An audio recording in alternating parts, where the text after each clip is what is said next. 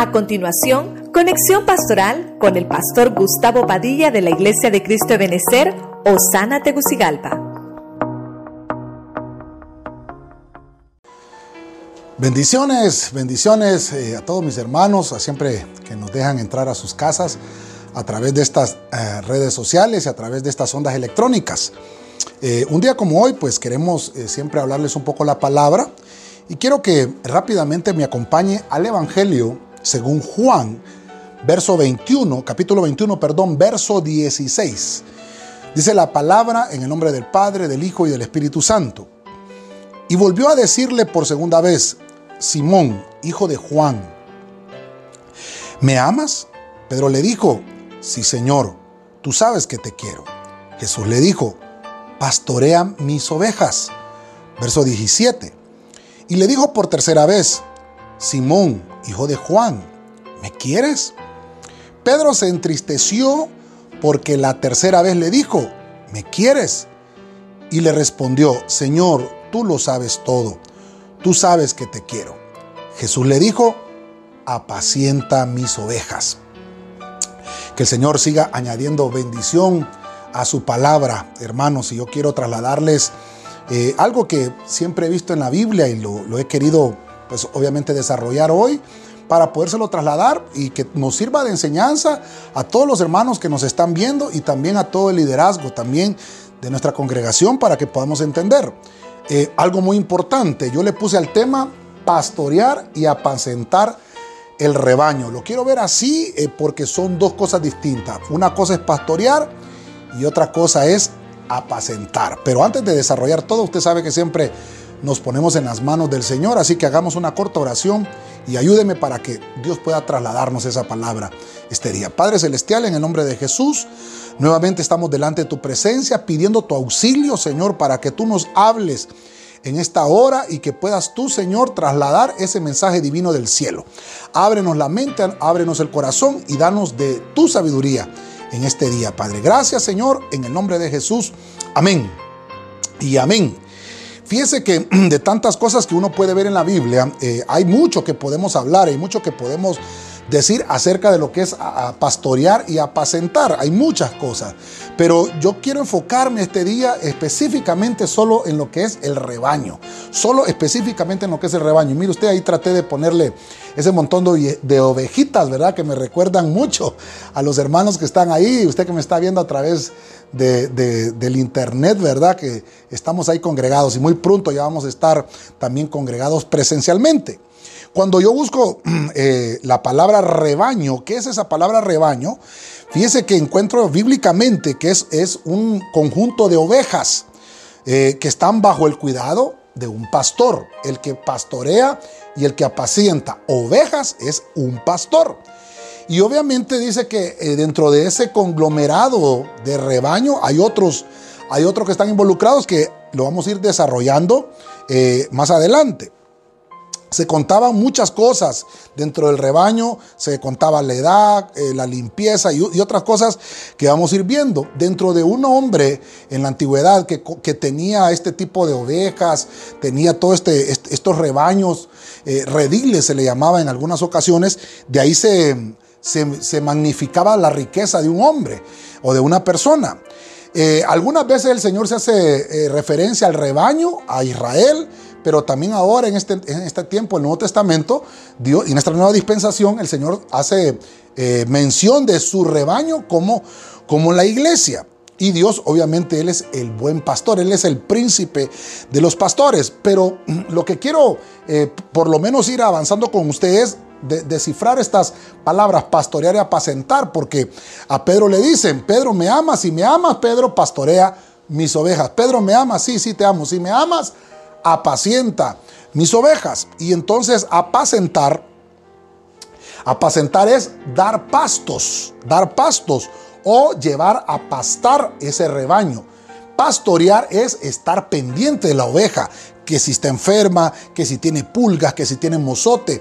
Eso es pastorear, pero apacentar es llevarla a comer. Por ejemplo, para entrar eh, ya al tema este día, eh, ahorita lo que estamos haciendo a través de las redes sociales es apacentando. Todo lo que usted ve a través de todas estas redes es apacentar, apacentar, es darle pasto y darle alimento. Eso es apacentar, pero pastorear es estar al tanto de la oveja, es llamarlo, es decirle, hermano, ¿cómo está? Eh, qué sé yo, ¿verdad? Eh, y también la Biblia nos llama que el, rebaño, cuando está enfermo, llama, dice Santiago, si alguno está enfermo entre ustedes, llame a los líderes de la iglesia, porque tanto el pastor tiene que estar pendiente del rebaño, como el rebaño también hacer comunicar al pastor. Eso es pastoreo, pastoreo.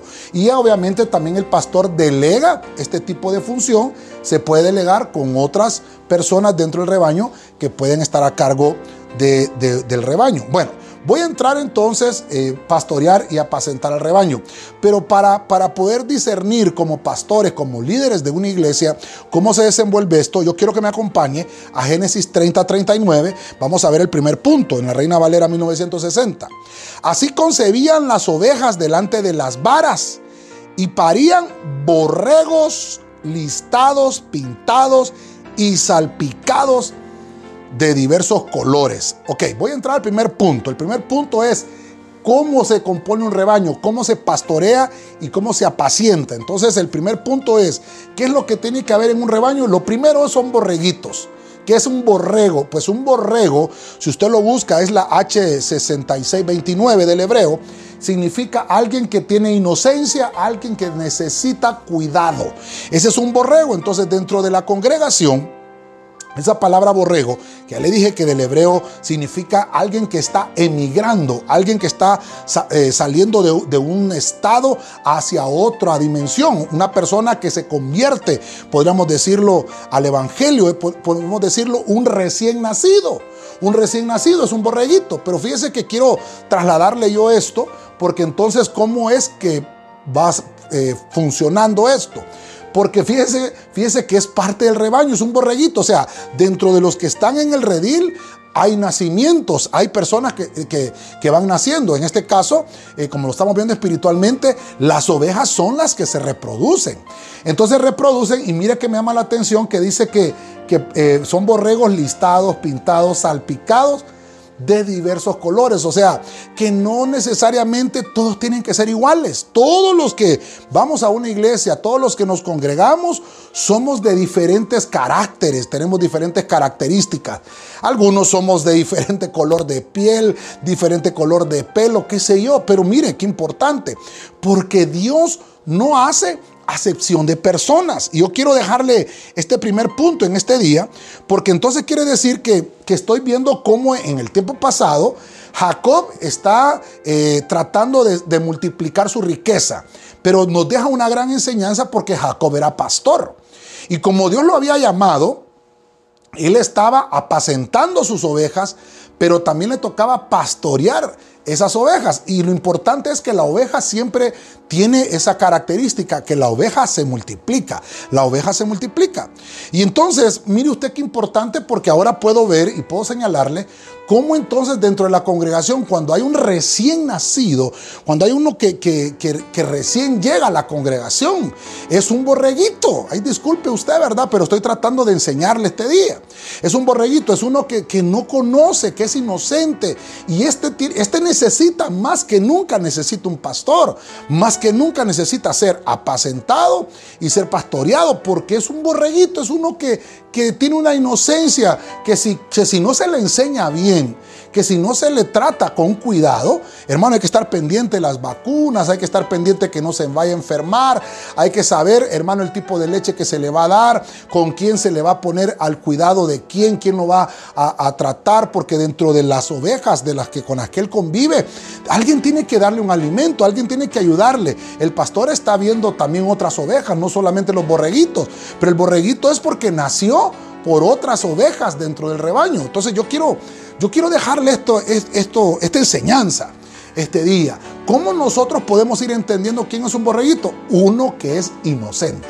Uno que necesita cuidado, uno que acaba de nacer, uno que tiene inocencia, uno que no sabe cómo va a dirigirse, que no, sabe ni tan siquiera su nombre, imagínese usted, no sabe su oficio, él solo sabe que llegó a un lugar y que tuvo un cambio. Una persona espiritual que llega a una iglesia, que se empieza a congregar, que él, él anhela, que él desea esa palabra, le gustó la presencia del Espíritu Santo y él sabe que es parte de ese rebaño. Entonces empieza a congregarse, empieza a congregarse, pero todavía es un borreguito. En algunas eh, versiones adelante en el Nuevo Testamento, eh, Pablo le dice a Timoteo, mira, no vayas a poner un neófito cuando ya le empiece a dar cargos y responsabilidades. ¿Quién es un neófito espiritual? Pues nos está hablando de un borreguito, de un borreguito. Entonces voy a, a, poner ese primer punto. Dentro del rebaño del Señor tienen que haber borreguitos. Número dos, avance conmigo. Éxodo capítulo 34,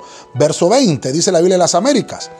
Redimirás con una oveja el primer nacido de asno. Y si no lo redimes, quedarás, quebrarás su cerviz, redimirás a todo primogénito de tus hijos, y nadie se presentará ante mí con las manos vacías. Vamos avanzando un poquito. En esta, en esta parte número 2, vemos que ahora ya hay una oveja. Una cosa es un borrego y otra cosa es una oveja. Entonces usted va caminando conmigo, estaba, va avanzando conmigo.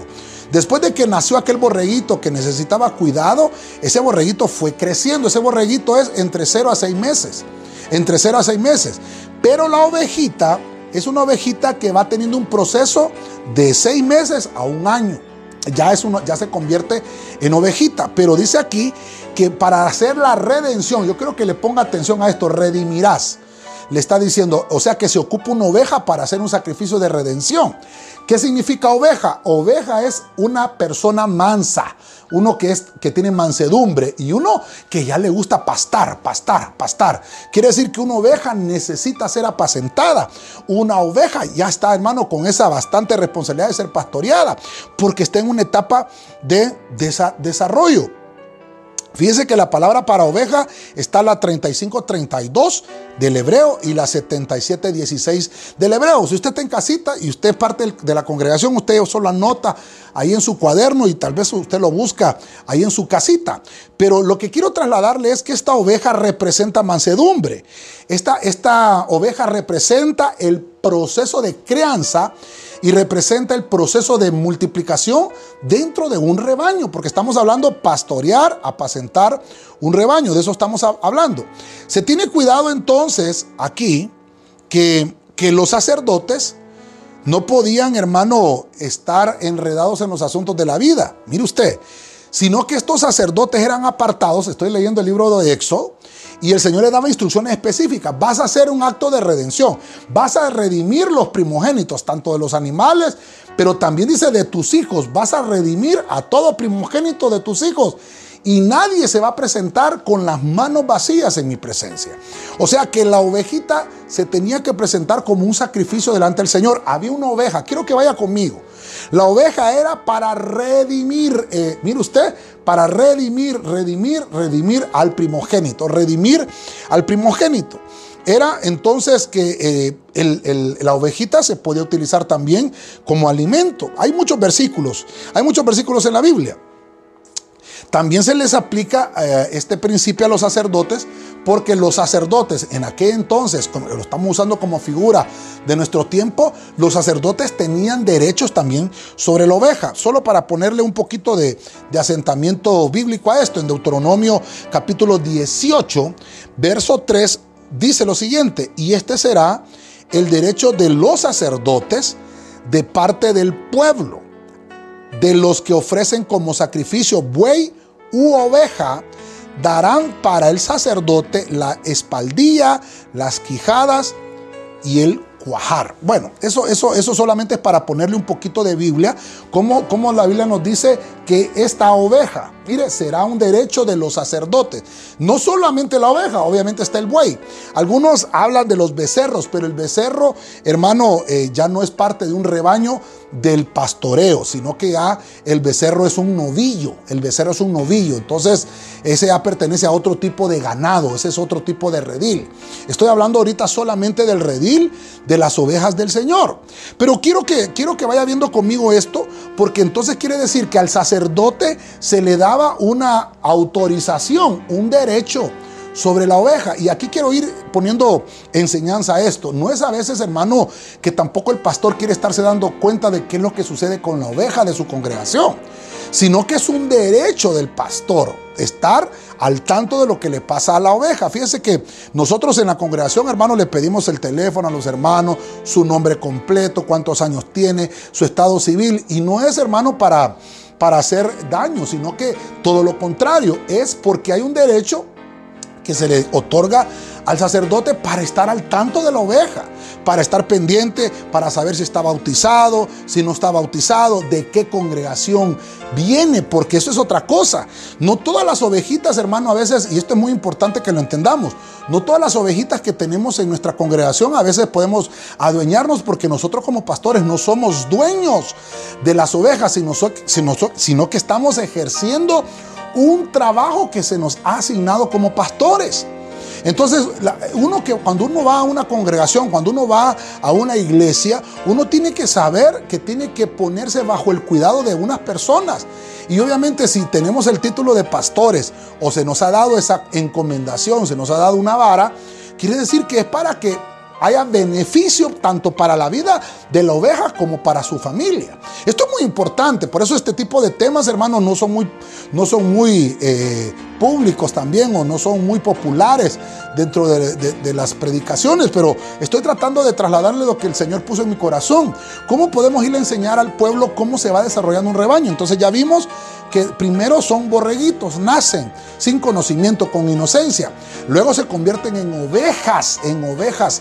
Y por eso encontramos aquel canto, ¿verdad? Eran 100 ovejas que habían en el rebaño.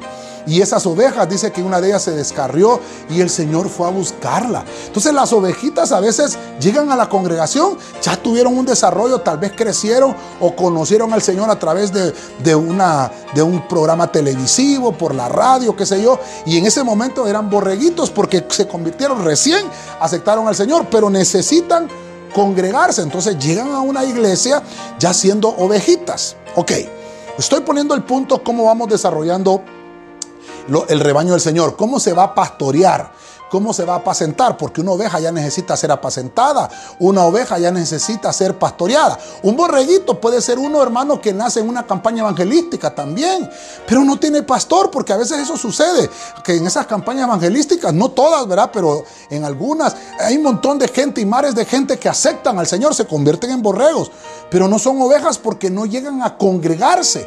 Hay personas que a través de un programa televisivo, radial o qué sé yo, o del Facebook, aceptan al Señor y mire usted qué importante el fenómeno que se ha estado dando ahorita en esta etapa de cuarentena. Muchos están aceptando a Cristo, reconciliándose con el Señor, pero quieren congregarse. Obviamente ahorita no pueden congregarse presencialmente porque estamos en cuarentena, pero una vez que salgamos de esta cuarentena, entonces yo le, yo le vengo a decir, ya va a ser una oveja, se va a convertir en una oveja porque va a buscar un lugar donde congregarse y va a tener derechos un sacerdote sobre su vida para llevarlo a pastos, para apacentarlo y también para pastorearlo, para estar al cuidado de usted. Voy a avanzar entonces, voy a avanzar un poquito más. Punto 3.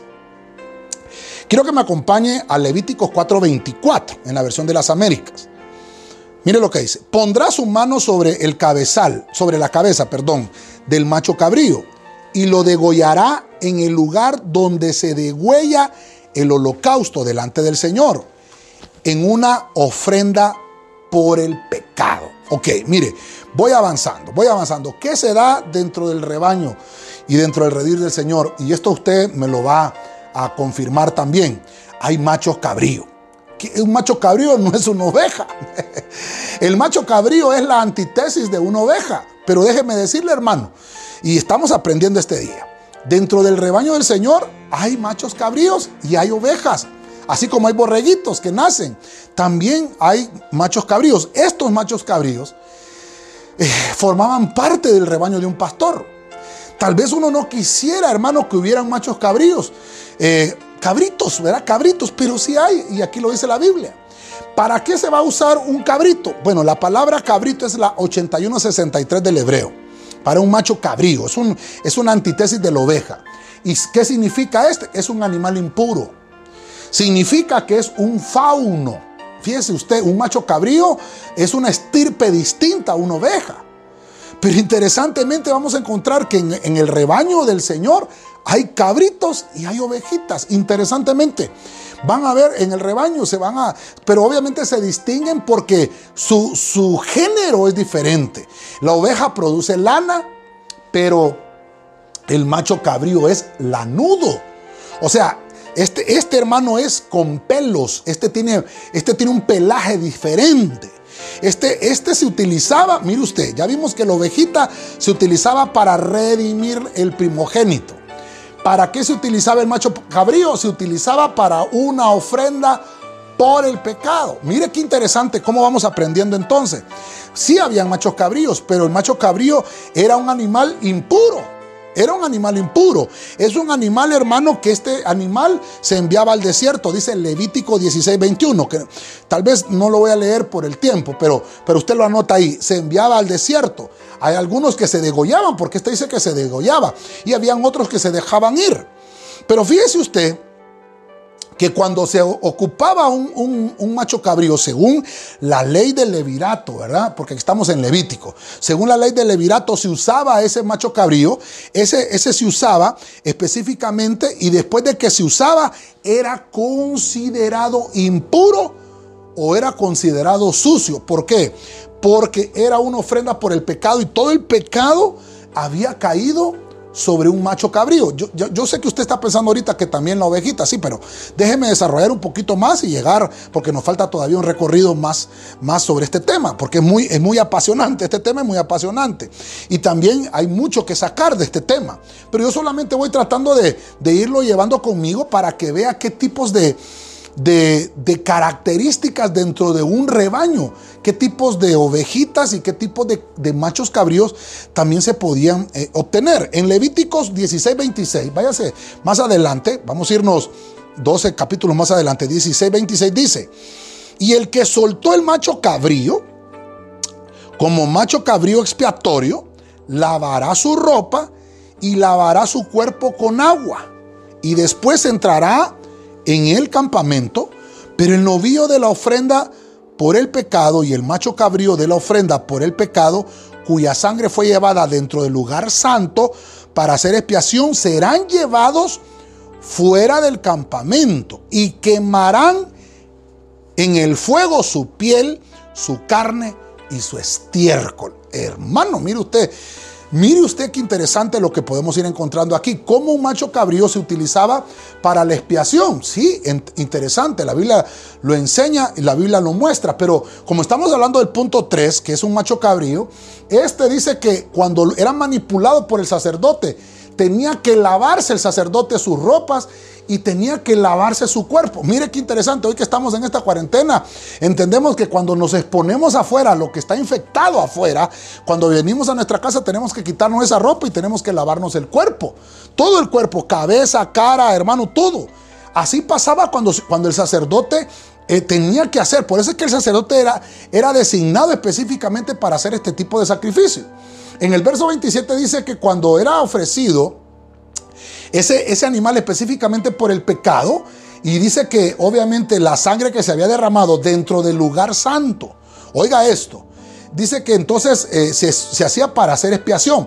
Entonces se tomaba la sangre se tomaba el animal y se iba a quemar afuera del campamento. Fíjese usted, fuera del campamento se quemaba su piel, su carne y también el estiércol, porque este animal, hermano, eh, mire qué terrible, por eso era un animal impuro, porque era un animal, hermano, que, que no representaba mansedumbre como la ovejita, sino que este animal, hermano, era impuro y hacía sus necesidades, él no era eh, tal vez muy doméstico, hermano, muy, es que terrible el macho cabrío. Vamos a ir aprendiendo un poquito más de esto, porque dentro de, lo que se está hablando aquí, está hablando de, cómo el sacerdote estaba habilitado para poder manipular un rebaño. Se presentaba delante del Señor y se hacía expiación. Y este macho cabrío era presentado para la expiación del pecado. Pero quiero avanzar un poquito más adelante. Vamos a ir al punto número 4, Mateo 25, 32. Voy a leer una versión que es Mateo del Hebreo. Mire lo que dice conmigo, mire lo que dice. Reunirá y reunirá delante de él a todas las naciones y separará los unos de los otros, como el pastor separa los corderos de los cabros. Mire usted qué importante. Estamos viendo cómo se apacienta y cómo se pastorea el rebaño. Entonces uno de pastor tiene que saber dentro de la congregación quién es un, un borreguito, quién es una oveja y quién es un macho cabrío. ¿Quién es un macho cabrío? Es la antítesis de una oveja, pero después el macho cabrío crece. ¿Y cómo se llama entonces después de ser macho cabrío? Se llama cabro. Entonces dentro de la congregación hay cabros, hermano. Perdone que lo mencionemos, pero hay cabros. ¿Qué significa? Según la palabra griega 2056, significa alguien que es peludo. Peludo. Eso quiere decir eh, un cabro. Y en el hebreo es la 6260. En el hebreo significa un macho cabrío que creció y se convirtió en un cabro. O sea, ese nunca dejó su, su estirpe, nunca dejó su estatus. Y entonces mire qué interesante porque esta versión que es Mateo, es, el Evangelio según Mateo, hebreo, es la MH, Mateo hebraico, hebraico. Me dice aquí que el Señor va a separar, dice, en aquel día, estamos hablando ya de un tema escatológico acá, va a reunir delante de él todas las naciones, pero va a separar los que son ovejas y los que son cabros, así como el pastor separa. Y mire qué importante, aquí le subrayo como el pastor separa, o sea que el pastor tiene una habilitación, el pastor tiene una delegación de autoridad, es el único, es el único que tiene la autorización de poder separar un cabro de una oveja. Mire usted, en este caso, cordero. Ya vamos a ver, no hemos visto el cordero, ya lo vamos a ver en el siguiente punto. Me estoy adelantando un poquito. Pero ¿cómo, cómo así? Porque el cabro es la antítesis de un cordero. No lo hemos visto todavía, pero estoy tratando de evacuar lo que es macho cabrío con cabro para que entendamos. Entonces Jesús entonces está comparando a las ovejas, obviamente con los cabros. A las ovejas le dice obviamente que son los creyentes, pero los cabros, ¿quiénes son? Perdóneme, hermano, no quiero que se vaya a molestar, ni quiero que nadie se vaya a sentir aludido. Pero alguien podrá decir, pastor, ¿yo cómo llegué a la iglesia? Yo no sé si soy un cabrito. veamos las, veamos las, las este, características de un cabrito. Un cabrito es uno que anda brincando. Hermano, sin dueño. Ah, pero usted me podrá decir, pastor, pero las ovejas también brincan. Sí, las ovejas, las ovejas brincan, pero las ovejas brincan para danzar. Las ovejas tienen una actitud distinta para hacerlo, pero un cabrito, hermano, brinca. Y hay cabros que brincan tanto que andan de congregación en congregación. Y usted me va a decir, pastor, pero yo vengo de otra congregación y me congrego con usted. Entonces le voy a contar, le voy a contar. A veces nosotros necesitamos ser transformados porque éramos cabritos antes de llegar al, al redil del Señor. Tal vez éramos cabritos, éramos aquellos mal portados, éramos aquellos impuros. Pero sucedió un cambio. O sea que sí podemos cambiar. Podemos cambiar, podemos ser transformados, dejar nuestras actitudes de cabritos, hermano, y convertirnos en ovejas del Señor. Sí se lo quiero dejar esto, hermano, porque, porque va a haber un momento, en este momento no se pueden separar. Quiero decirle algo, dentro de la congregación el pastor delega la autoridad sobre líderes, sobre ancianos, sobre diáconos, sobre coordinadores de equipo, qué sé yo. Pero ellos no tienen la autorización de andar diciendo, este es cabro y este es oveja. No, no, no, no. No, no, no. Eso es exclusivamente del pastor. El único que tiene esa autorización en la iglesia es el pastor. Entonces el pastor es el que tiene la autorización. Por eso es que hay líderes que se usurpan la autoridad. Entonces imagínense un líder que anda haciendo esto y anda corriendo a las ovejas dentro de la congregación y las anda tildando de cabros cuando en realidad no lo son. Por eso es que tú tienes que saber quién te lo está diciendo. Entonces tú tienes que buscar a tu pastor. Por eso es muy importante esto, porque entendamos que el pastor es el que pastorea. El pastor es el que apacienta. Apacentar es dar esta palabra, llevarte a buenos pastos. Pero pastorear es estar al tanto de tu vida. Entonces, si tú reconoces dentro de la congregación al pastor, búscalo. Y dile, fíjate, pastor, que alguien me, está tildando de cabro. ¿Soy un cabro, pastor? Y el pastor va a saber darte la respuesta. Y, yo sé que el pastor va a poder darte, hermano, una respuesta. Fíjese usted, mire, ¿por qué, ¿por qué tienen que existir los cabros? Porque el cabro crece. Fíjese que el cabro puede pasar de macho cabrío a cabro. O sea que dentro de la congregación no es que no crece, crece. Pero uno de pastor tiene que entender y tiene que saber el papel que juega cada uno de ellos. Va a llegar un momento, va a llegar un tiempo que el, cabro puede convertirse, por eso la palabra conversión. Y aquí entra el punto de la regeneración, porque dice la Biblia que el Espíritu Santo nos lo regenera el día de la regeneración. Y también se habla de la reengendración, ser reengendrado. O sea que una persona que llega con estas cualidades a una congregación puede cambiar. Dios les está dando la oportunidad de arrepentirse de sus pecados y de sus faltas para llegar a ser parte del rebaño, pero no como cabro, sino como oveja y, desarrollarte también. Voy a leerte Mateo 27, 16, perdón, perdón, Génesis 27, 16, Reina Valera 1960. Y cubrió sus manos y la parte de su cuello donde no tenía vello con las pieles de los cabritos. Mire usted, mire usted, entonces estamos ahora hablando de Jacob. Jacob utilizó la piel de un cabro y por eso es que el cabro representa engaño. Una persona que está dentro de una iglesia y tiene engaño todavía en sus labios y es engañoso y tiene mentira en sus labios, déjeme decirle, es un cabro, no es una oveja.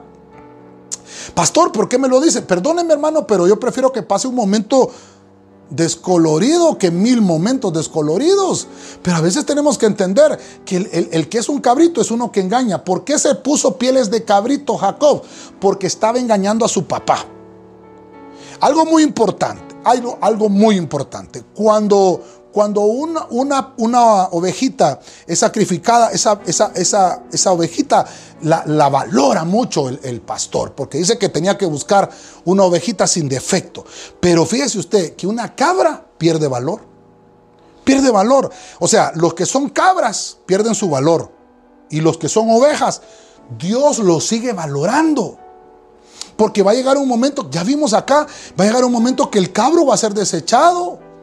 Va a estar, se le va a permitir pertenecer a un rebaño, se le va a permitir pertenecer a una congregación, pero como nunca quiso hacer caso, nunca quiso obedecer, nunca quiso dejar sus vicios, nunca quiso ser impuro, sino que toda la vida se mantenía en pecado, en sus impurezas, era rebelde. Eh, ay, hermano, tantas cosas que se pueden decir que no, no quiero enfocarme solo en este punto, porque quiero avanzar con otros puntos más adelante.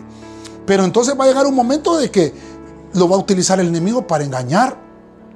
Y mira qué interesante porque aquí el pastor tiene que tener discernimiento de espíritu. El pastor tiene que tener, hermano, su espíritu avivado para entender que no lo están engañando. Cuando una persona dentro de una congregación engaña a un pastor, déjeme decirle, ese no era oveja, era cabro.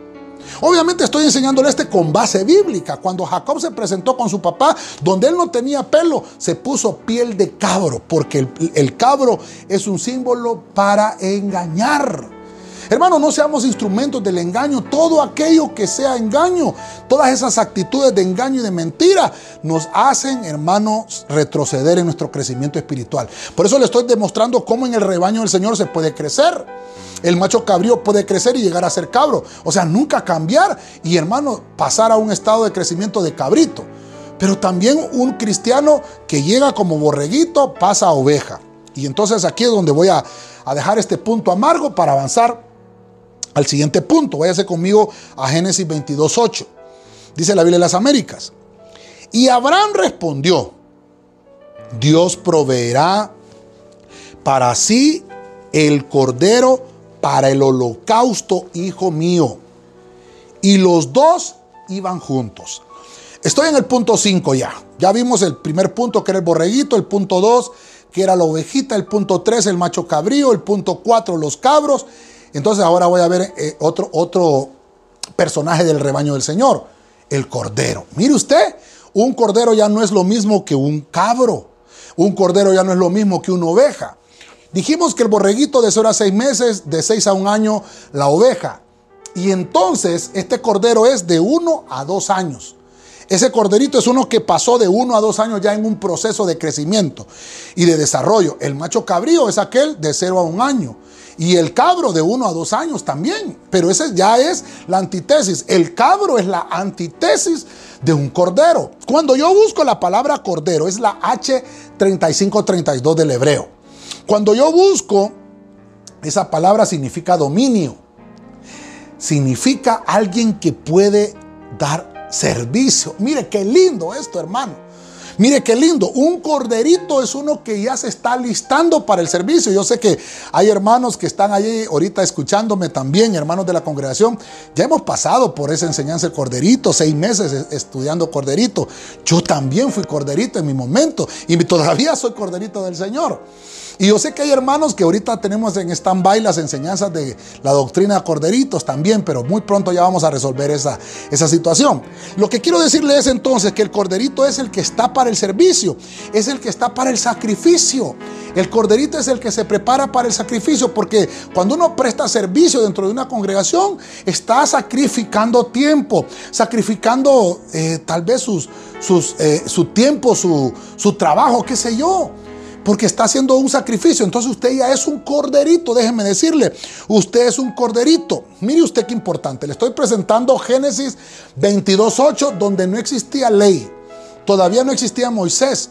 Todavía Dios no les había dado el liberato, el, la ley del levirato todavía para decir, me van a presentar una oveja, me van a presentar un cordero para el sacrificio. Eso no existía todavía. Aquí está Abraham, hermano, que Dios le da una, una palabra y le dice, ¿sabes qué? Necesito que sacrifiques a tu hijo, que me lo presentes. Pero eso fue lo que le pidió el Señor. El Señor no le pidió un cordero a Abraham. Pero aquí Abraham, hermano, está representando al Padre. Isaac representa al Hijo, a Cristo. Pero mire usted qué importante. Dice que Abraham dijo, Dios proveerá el cordero para el sacrificio. ¿Qué nos estaba diciendo aquí o qué nos está ministrando esta sombra, esta figura, hermano del Antiguo Testamento? Nos está diciendo que el Señor entonces va a utilizar para el holocausto un cordero, no una oveja. Quiero que vaya conmigo. Ya vimos que el, becerro no se puede, perdón, el borreguito no se puede presentar como sacrificio. La oveja sí se presentaba para redimir al primogénito. Pero el cordero ahora es el que se presenta como para holocausto. Ya vimos que el que se presenta para la expiación del pecado era el, cabro o el macho cabrillo que sobre él se descargaba y que tal vez todas las impurezas estaban en él. También en el cordero, el cordero llevaba, hermano, el pecado porque se exponía también y se le ponía sobre él una carga. Pero me llama la atención que aquí Abraham está diciendo, Dios proveerá. O sea, Dios está preparando pueblo, Dios está preparando ovejas dentro de su rebaño. Y por eso es, vuelvo al punto que por eso le puse el tema pastoreo y apacentamiento, apacentar el rebaño. Porque uno que, es, uno que llega como oveja a una iglesia necesita ser pastoreado y necesita ser apacentado para crecer. ¿Y por qué necesita crecer? Porque necesita, hermano, ese desarrollo, necesita pasar a la siguiente etapa que es cordero es ser cordero.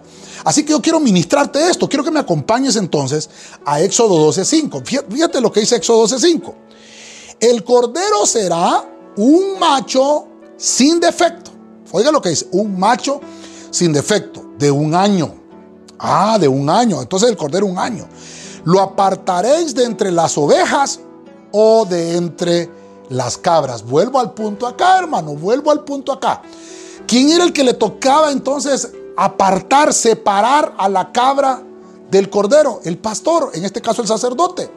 Me vas a presentar el cordero, va a ser un macho y mire usted, va a ser un macho sin defecto, que tenga un año.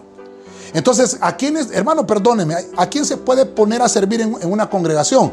Tiene que haber pasado el proceso de corderito. No es que ya llegó un hermano, ya llegó una hermana y inmediatamente ya se pone a servir. No, tiene que pasar un proceso y aparte de que ya es un cordero, no tiene que tener defecto, no tiene que tener pecado. Por eso es que en Corderitos, hermanos, les enseñamos a todos aquellos hermanos a que, a que pasen las doctrinas. Si no está bautizado, que se bautice. Eh, si no está casado y está con una relación con una persona, cásese, pero no puede llegar con defecto al servicio. No puede presentar un servicio con defecto. Y mire usted qué importante, lo vas a apartar de entre las ovejas. O sea, vas a sacar dentro de todos los que están llegando a la congregación. Mire qué importante es poner en práctica la palabra. Todos los que están llegando a la congregación, el pastor tiene que saber, los líderes que ha delegado para enseñarle los ancianos, los, los hermanos, los diáconos, tienen que saber quién es un cordero, quién es una oveja. Y dentro de todas esas ovejas que ya crecieron, ah, este es un corderito este creció, este está listo para el servicio. Pero yo sé que usted me estará diciendo ahorita, las hermanas tal vez, ay, pastor, pastor. Pero me está diciendo entonces que solo los machos, solo los hombres. Le voy a poner un pasaje del Antiguo Testamento, Levíticos 4:32. Vaya conmigo ahí. Pero si trae un cordero como su ofrenda por el pecado, oiga esto, que traiga una hembra sin defecto.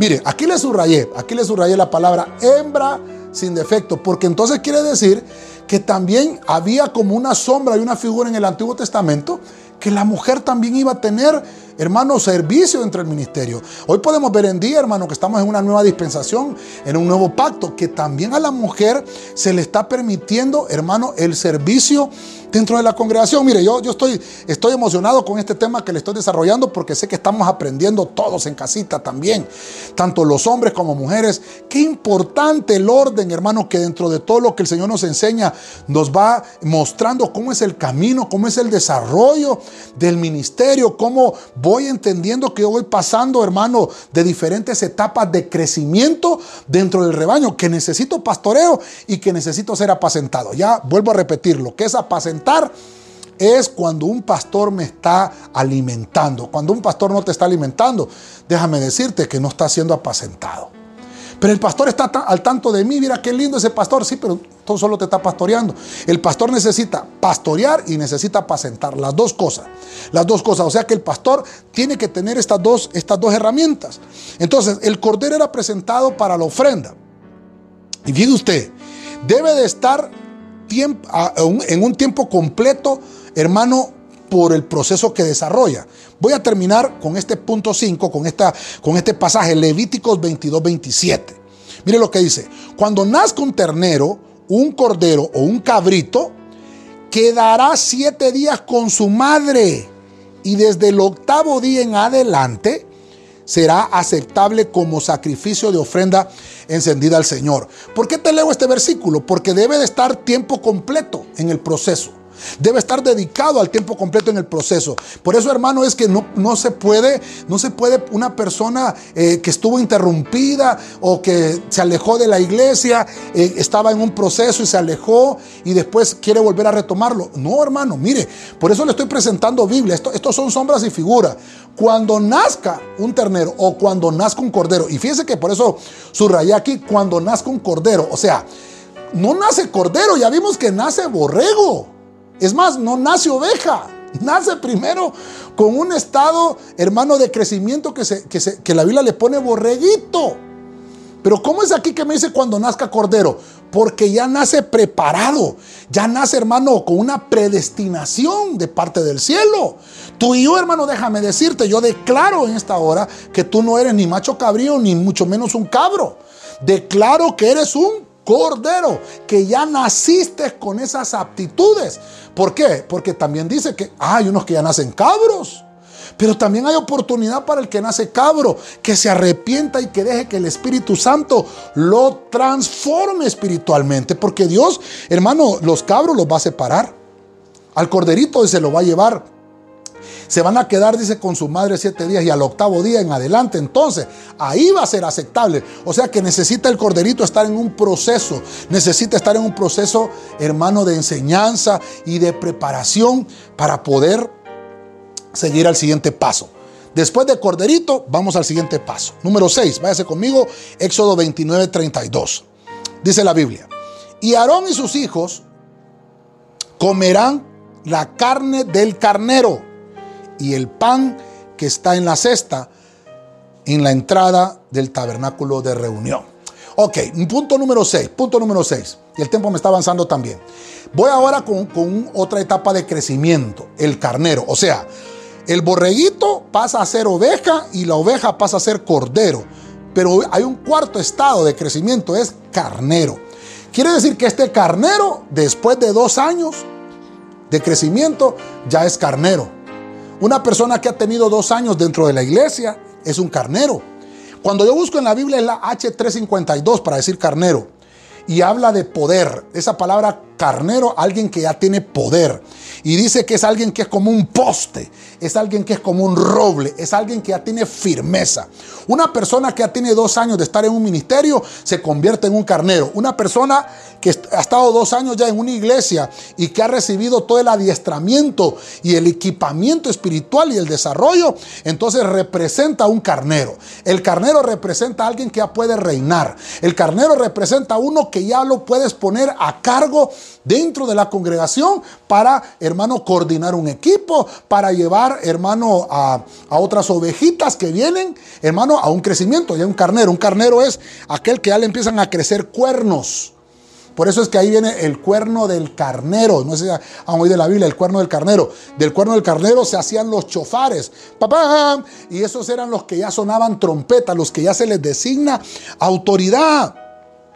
Este carnero era para comérselo. Este carnero, hermano, se utilizaba para cubrir. Fíjese que la piel del carnero se utilizaba para cubrir. Dice que, dice, eso lo anota usted porque ya por el tiempo no me, no me va a ajustar. En Éxodo 36, 19, encontramos ahí que dice que se hizo la tienda de la cubierta de pieles de carnero de las pieles de carnero, o sea, ya podía cubrir. Hermano, no se puede poner a cubrir una ovejita, no se puede cubrir, eh, no se puede poner a cubrir un corderito. ¿Quién se, ¿Quién se pone a cubrir un área? Uno que es carnero.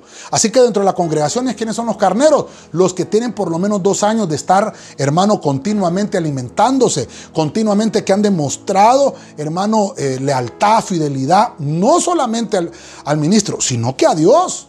Porque si somos fieles a Dios, le vamos a ser fieles a un pastor, a un ministro. Pero no estoy hablando de fidelidad, hermano, como, como de algo malo, sino que lo estoy hablando porque Dios así lo dice. Dios, hermano, recompensa la fidelidad. Ahora, quiero leer Levíticos 5:16. Miren lo que dice el carnero. Hará restitución por aquello en que haya pecado en las cosas sagradas. Y añadirá a ello la quinta parte y se lo dará al sacerdote. Y el sacerdote hará expiación por él con el carnero de la ofrenda por la culpa y le será perdonado.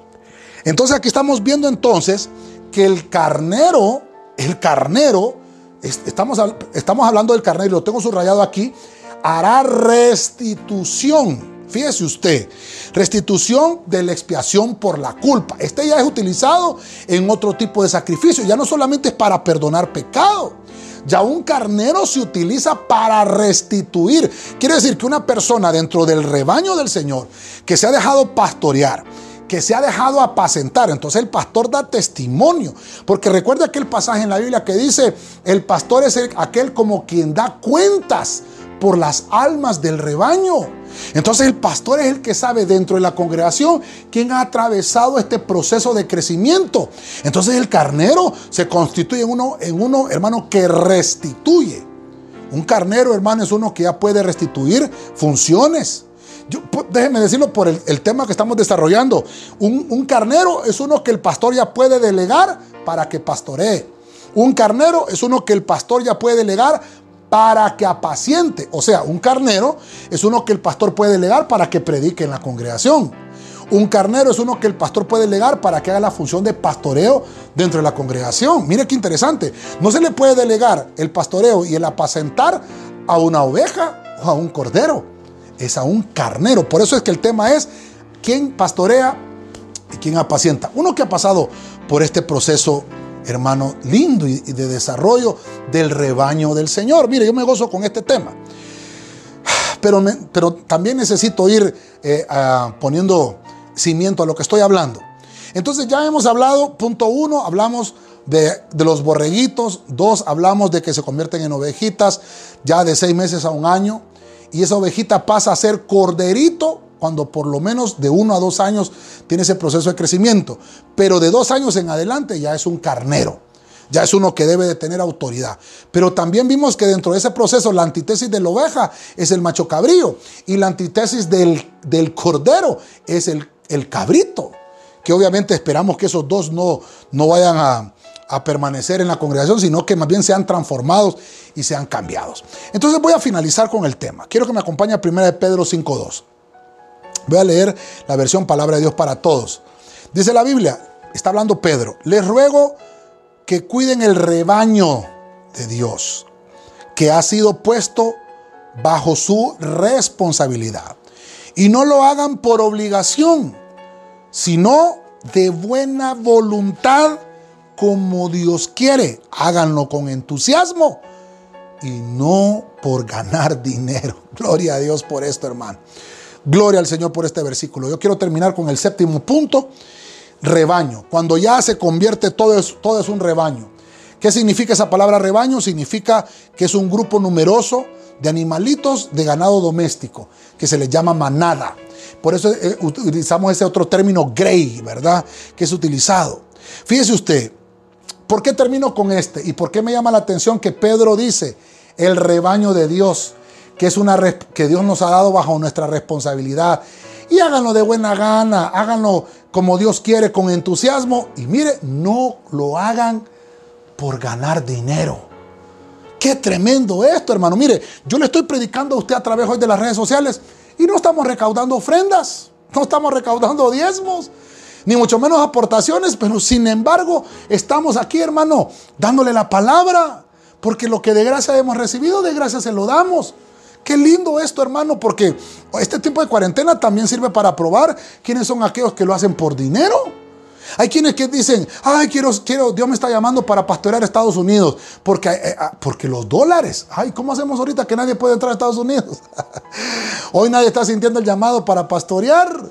Porque ahora, hermano, hay que hacerlo desde casita y dedicarnos a lo que tenemos, las herramientas que tenemos, a la habilitación que el Espíritu Santo nos ha dado.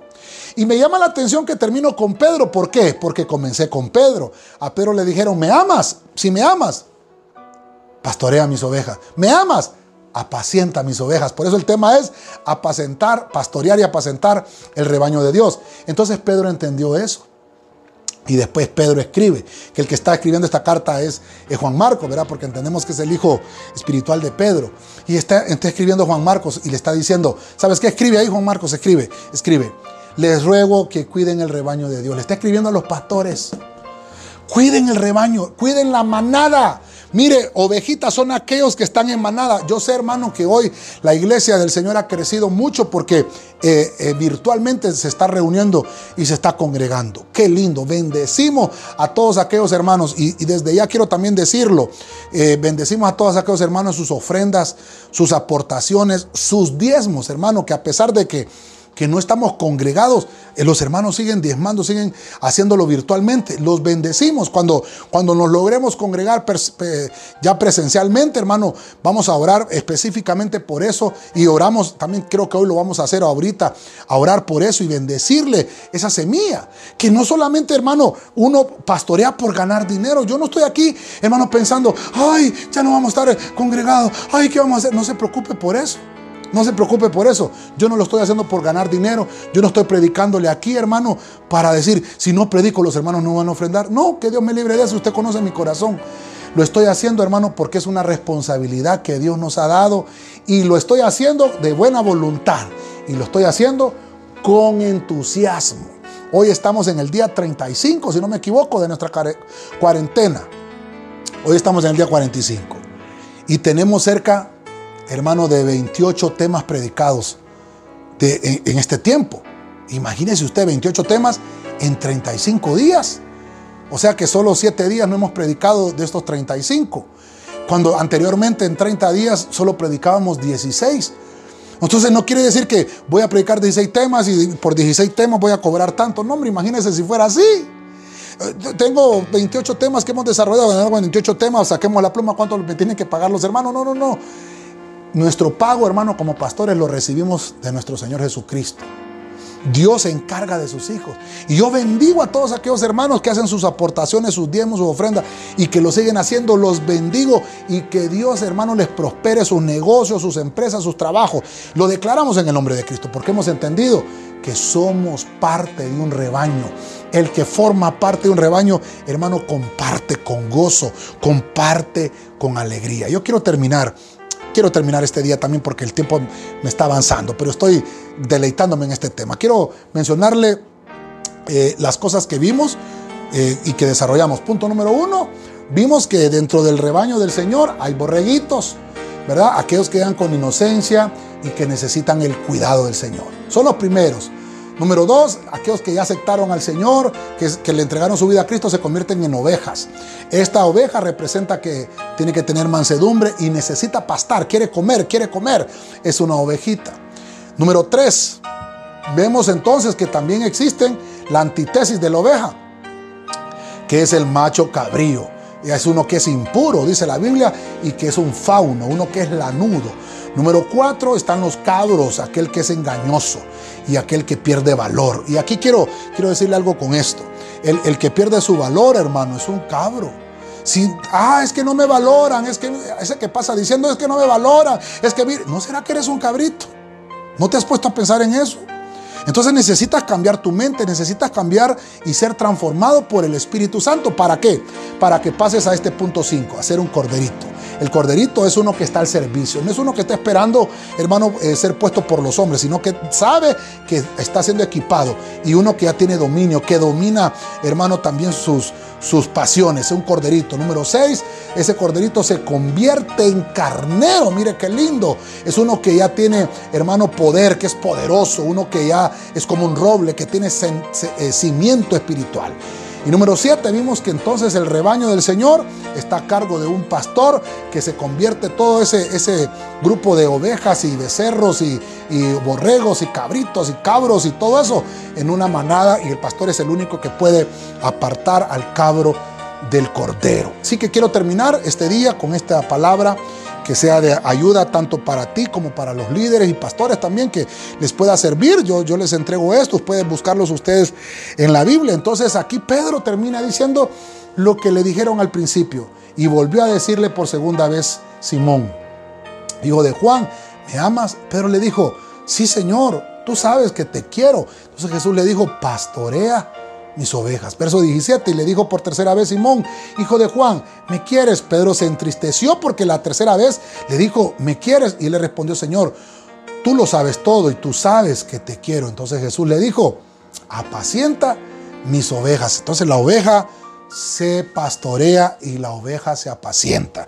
Y este día lo que he estado haciendo contigo es apacentándote a través de las redes y también me ha tocado pastorearte también.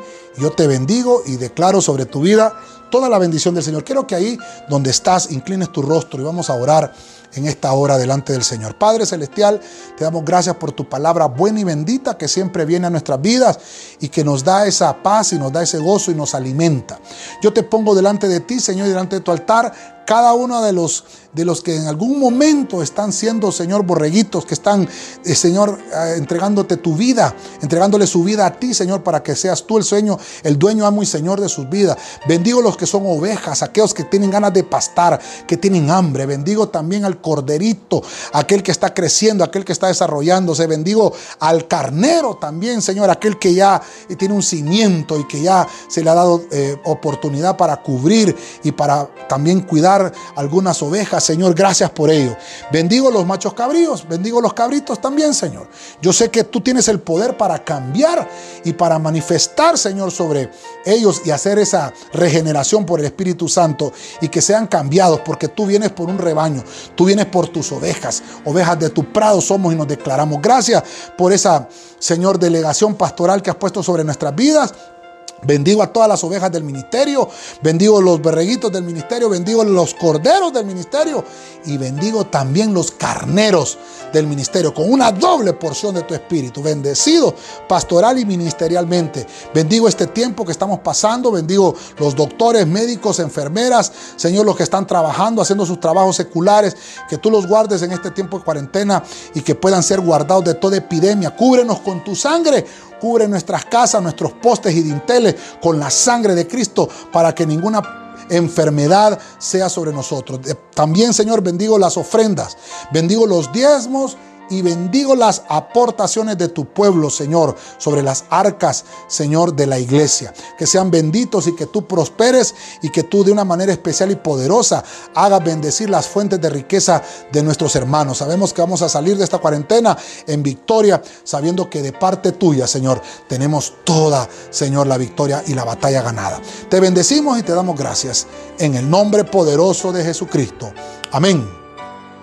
Y Amén. Que Dios te bendiga, querido hermano, querida hermana, y nos vemos en otra edición electrónica digital a través de las redes sociales. Bendiciones.